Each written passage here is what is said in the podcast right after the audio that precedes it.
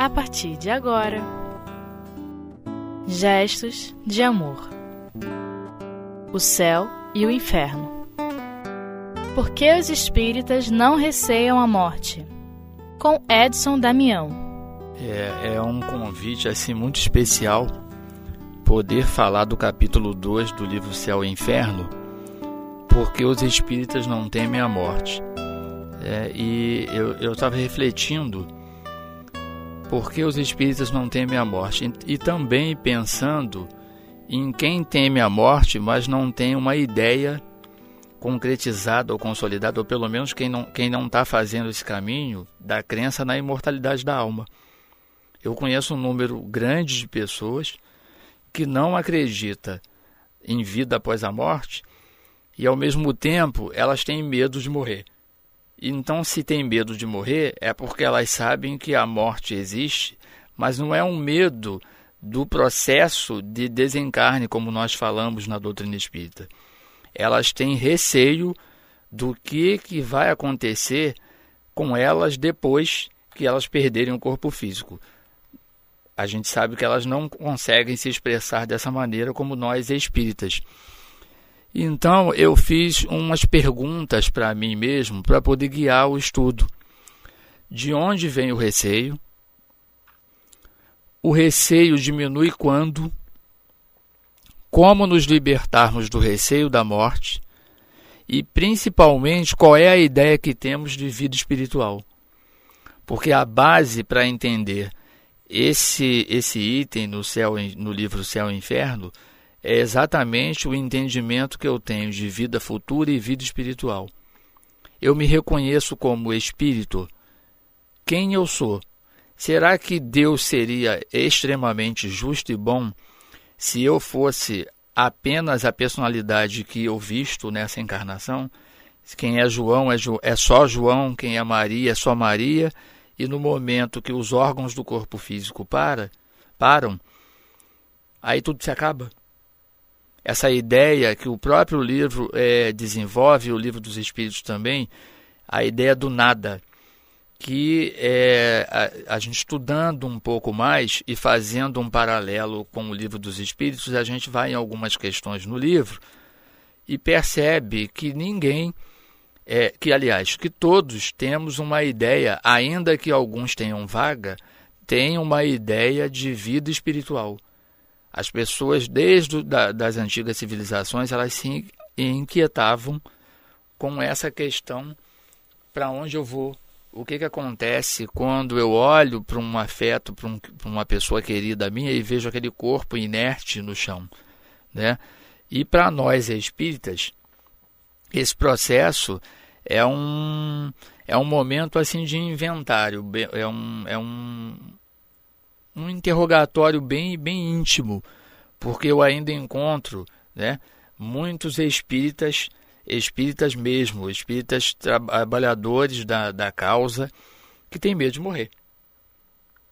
Né? Aí o que, que a gente vai descobrindo nisso?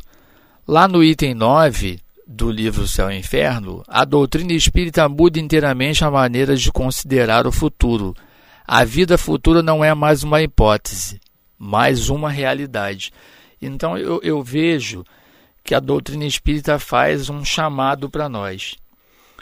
A vida futura é uma realidade para nós, para que a gente, na medida que a gente vá compreendendo a vida futura e aqui no desenvolvimento do estudo, a gente vai ver que a, a espiritualidade aponta para nós que quanto mais eu compreendo a vida futura e aumento a compreensão, o alargamento da minha missão como espírito imortal, e também me assento, então eu monto um tripé e, me, e aumento a fé, esse receio ele diminui.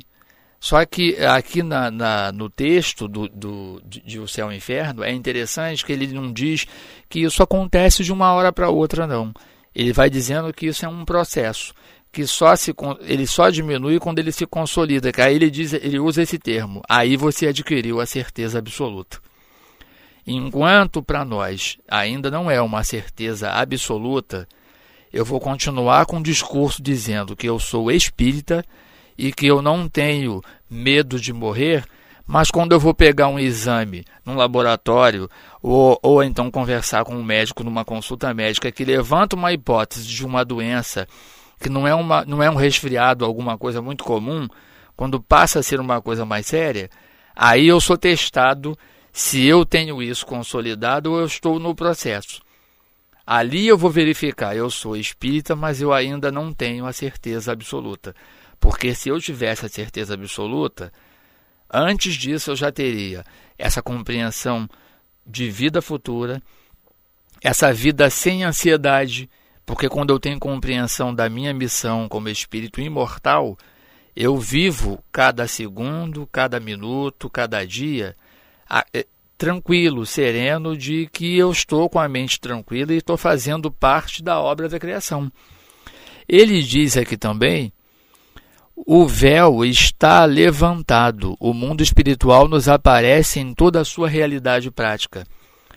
Então, nós, os espíritas praticantes, né, nós não somos espíritas simpatizantes. Muitos de nós, espíritas praticantes, que ainda temos esse receio, ele diz que o mundo espiritual nos aparece em toda a sua realidade. Então isso é muito palpável, quase que, que, que vibrátil, de, de tátil. É, as vibrações, as sensações, o mundo espiritual se interpenetra conosco no mundo corporal a, a, praticamente a olhos vistos, sem que nós sejamos médiums videntes. Mas ainda assim a gente guarda lá no fundo uma dúvida uma saudade, é uma interrogação daqueles afetos nossos que já passaram para o mundo espiritual. A gente começa, é, eu acredito, porque está escrito no livro, mas se. Recentemente, eu, eu, eu, uma tia minha, muito querida, até tia assim, tia mãe, ela desencarnou em janeiro. Eu ali percebi o quanto eu estava no termômetro de, de receio da morte, né? porque já não era, não era somente o receio da morte de eu desencarnar, era a relação que eu tenho com a morte. Esse, esse item aqui no livro Céu e Inferno, ele explica para nós a relação que eu tenho com a morte. Na medida que a gente está estudando esse subitem, por que os espíritas não receiam a morte, ao mesmo tempo, no desenvolvimento do estudo, a gente vai vendo qual é a relação que eu tenho com a morte. O que é a morte na doutrina espírita?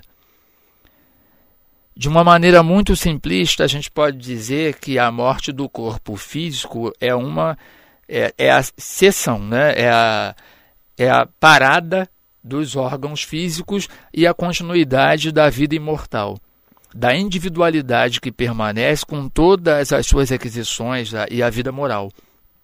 Porém, quando eu vou no desenvolvimento do, do item, ele diz também: não foram os homens que descobriram pelo esforço de uma concepção engenhosa, são os próprios habitantes desse mundo. Então nós temos como palpável e uma afirmação assim muito positiva, porque foram os espíritos, os habitantes do mundo espiritual, que trouxeram a informação. Não, for, não foi produzido uma experiência de laboratório no mundo terreno para dizer que os espíritos existem. E ainda assim, mesmo experimentando as sensações, as aproximações espirituais, nós ainda temos dúvida. E a gente vê também na doutrina que isso faz parte de um processo natural que a providência divina nos concede em razão do instinto de conservação. Só que a doutrina diz que é um processo natural, mas na medida que a gente avança na inteligência e na compreensão da vida espiritual, isso tem que diminuir desde que ele não, não diminuiu, é porque isso não está fechado na minha cabeça. Eu lembro até no, no sepultamento do corpo de uma, de uma médium da casa espírita que uma outra de 80 e poucos anos falou para mim: Ah, se o presidente da nossa casa, porque ele já desencarnou, se ele chamar, eu falei para minha irmã: se ele me chamar, eu vou. Ela disse que a irmã dela é espírita e falou assim: Ah, se eu fosse você, não vai não. Se você sonhar com ele, ele te chamando, você diz: não, não, não quero não. Então vejam que nós temos N possibilidades de tipos de espíritas com relação à morte. Para a gente ainda é uma coisa assustadora, que a gente também vê no livro Céu e Inferno, lá na, no século XIX, Kardec já falava isso, que a ideia que se tem da morte é a ideia que a igreja colocou de que é algo fúnebre, de que é algo tristonho, de que ou vai para o céu ou vai para o inferno. Então, até a comunicação com os seres que nós amamos, ela ficou truncada. Porque se vai para o inferno, eu não quero me comunicar com quem está no inferno. Mas se eu sei que está no inferno, com a ideia que a igreja colocou, eu vou ficar preocupado com isso. E não tem como tirar, porque aquilo é uma pena eterna. Então, muito é, é, é interessante porque os espíritos não receiam a morte. Nós vamos para um intervalo e a gente continua o nosso raciocínio após o, a, a nossa volta.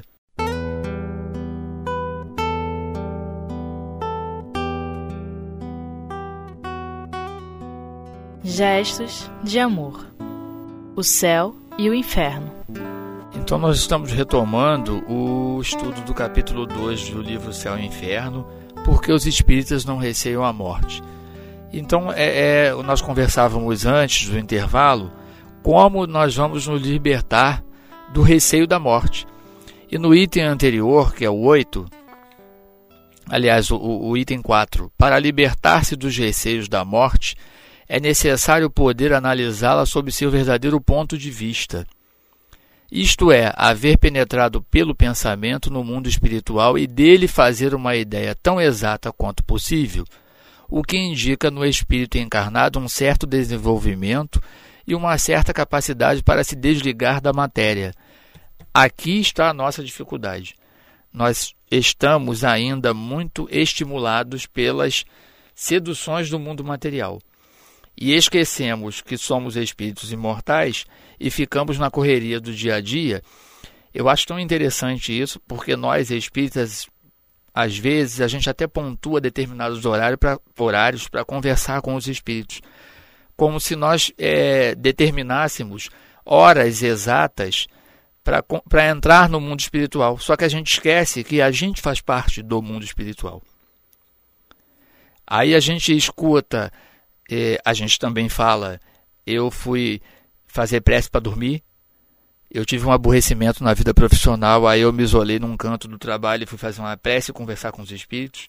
Então a gente começa a, a colocar lugar e situações determinadas. E aqui o item anterior ele diz: eu preciso entrar e penetrar no mundo espiritual. Eu preciso estar no mundo espiritual o tempo todo. Ou pelo menos continuar com a minha vida material cotidiana, rotineira, só que deixar a minha é, o meu alarme ligado, sempre lembrando, se possível, um imã de geladeira, ou então no espelho, onde eu vou escovar dentes de manhã. Eu sou espírito e sou um espírito imortal. Eu não vou terminar, eu não vou acabar. Avançando um pouquinho mais, a gente vê nesse item o que lhe serve de apoio não é somente a esperança, é a certeza que é outra ideia truncada que a gente escuta muito de alguns espíritas. Ah, eu tenho esperança que eu ainda vou um dia, quando desencarnar, eu vou voltar a conviver com o meu familiar, com o meu pai, ah, com a minha tia, com o meu irmão. Eu tenho esperança.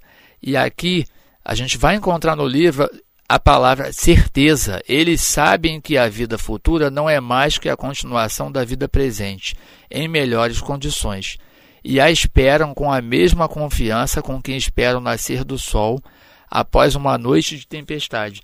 Então vale a gente perguntar: como é que está essa certeza de que eu sou espírito e de que eu continuo, de que há um lugar determinado para eu ficar e que depende das condições da minha vida presente como espírito encarnado? Que é o que Kardec chama no livro dos médios, se eu não me, me lembro, me engano, no capítulo 1, que ele fala a sorte das almas está diretamente ligada ao comportamento e ao, ao, principalmente ao sentimento que eu tenho na vida atual. Então a gente vai rompendo e a maneira que a gente vai mostrando isso até para as crianças, né? As crianças perguntam para nós: ah, cadê o, a, o fulano, a pessoa lá, o familiar? Às vezes a gente querendo explicar dá tanta volta que a gente confunde mais e acaba colocando uma ideia mística ou então horrenda, como aqui o livro Céu e Inferno está falando. Que as pessoas preferiam acreditar lá no século XIX na ideia da igreja. Ah, não, tem o inferno.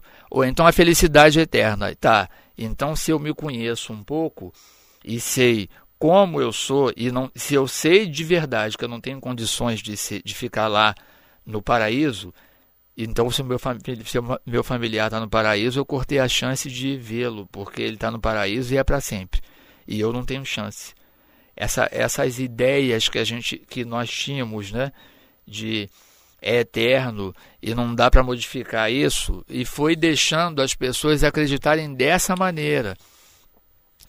Uma outra questão que ele fala, os motivos dessa confiança estão nos fatos de que são testemunhas e na concordância desses fatos com a lógica, a justiça e a bondade de Deus e com as aspirações íntimas do homem. Então, nós espíritas, a gente conseguiu juntar com os ensinos dos espíritos que a justiça e a bondade de Deus não nos criaria para nos jogar no nada.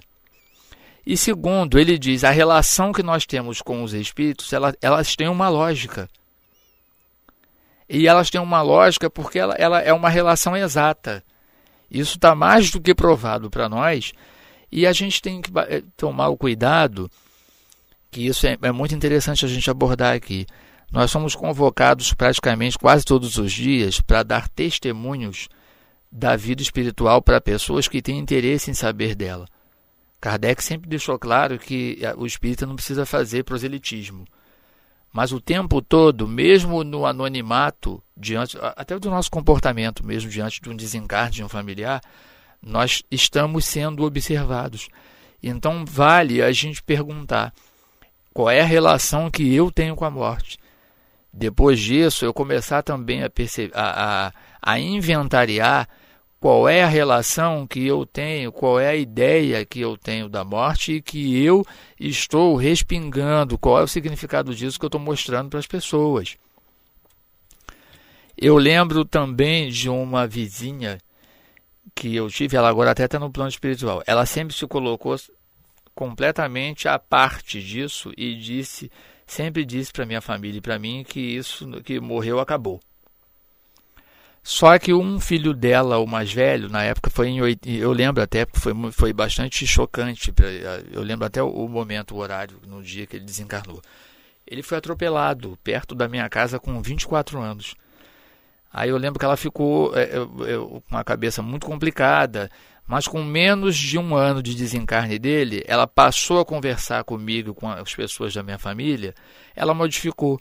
Ela falou assim: ó, eu não estou admitindo para você que isso existe, mas tem dias que eu estou lavando alguma coisa na pia, uma louça, e eu sinto o meu filho com a mania que ele tinha de soprar o meu pescoço e dar um beijo no meu cangote quando ele vinha do trabalho com a bicicleta. Você acredita que eu acredito que o Carlinho vem me ver? E eu achei aquilo assim, assim muito, muito interessante para uma pessoa que dizia até que não acreditava em Deus. Então a relação dela com a morte deu uma superação até em mim, como espírita, porque eu sou espírita, mas ainda não tenho isso consolidado em mim. Eu não tenho a certeza que o livro Céu e Inferno está falando. E ela, entre aspas, com um choque de realidade, que foi o desencarne do filho, ela passou a acreditar na morte e ela dali em diante, ela falava da morte de uma maneira natural, que antes ela não falava. Ela perdeu o receio, porque ela começou a ter comunicação de, de alguém muito próximo a ela e que modificou a relação dela com a vida futura e também com a compreensão de Deus. Ela diminuiu a revolta na medida que ela começou a registrar os beijos no pescoço, que ela disse que é, é, não era toda hora, mas ela disse: eu, eu sinto meu filho fazer isso esporadicamente quando eu estou sozinho em casa, lá fazendo alguma coisa. Então vejam que para alguns de nós, além do conhecimento, às vezes até a própria, o próprio desencarne de um familiar muito querido, junta isso no conhecimento espiritual e dá essa ideia para nós. Agora a gente só vai fortalecer realmente esse receio vai diminuir isso na medida que, como o item fala, fortalecer a fé, a fé para ter uma ideia mais sadia da vida espiritual. Eu preciso ter uma ideia sadia. Essa ideia não pode ser romanceada e nem doentia. Os espíritos não são fumacinhas ambulantes, né? E eles, eles, são, eles são uma realidade. Aqui, aqui o plano espiritual está dizendo qual é a ideia que nós temos da, da vida espiritual. Essa ideia é sadia? Para a gente ter a ideia sadia, a gente vai ter que estar tá o tempo todo indo e voltando no Pentateuco. A gente vai ter que estudar muito o livro dos Espíritos, principalmente. Aí sim a gente vai fortalecendo isso, porque os testemunhos vão chegar e a gente só vai fazer esse laboratório quando esses, o que a gente chama no mundo material, aí lá fora as pessoas falam as perdas. Porque ninguém perde ninguém. Não existe desencarne que é uma perda. Ninguém perdeu ninguém. Né? A imortalidade está aí, existe. É uma reflexão que a gente deve fazer e fazer um aprofundamento com três questões do Livro dos Espíritos. A questão 959, a gente pode aprofundar, e ocupações e missões dos Espíritos no capítulo 10, que é a questão 573, 559 e 571, que vão dar a ideia do sentimento instintivo da vida futura e vão falar da missão dos espíritos. Essa ideia do nada ela está derrubada por essas questões do livro dos espíritos. Eu espero ter respondido algumas dúvidas, mas nem todas, porque esse é um assunto bastante profundo para a gente continuar. Graças a Deus.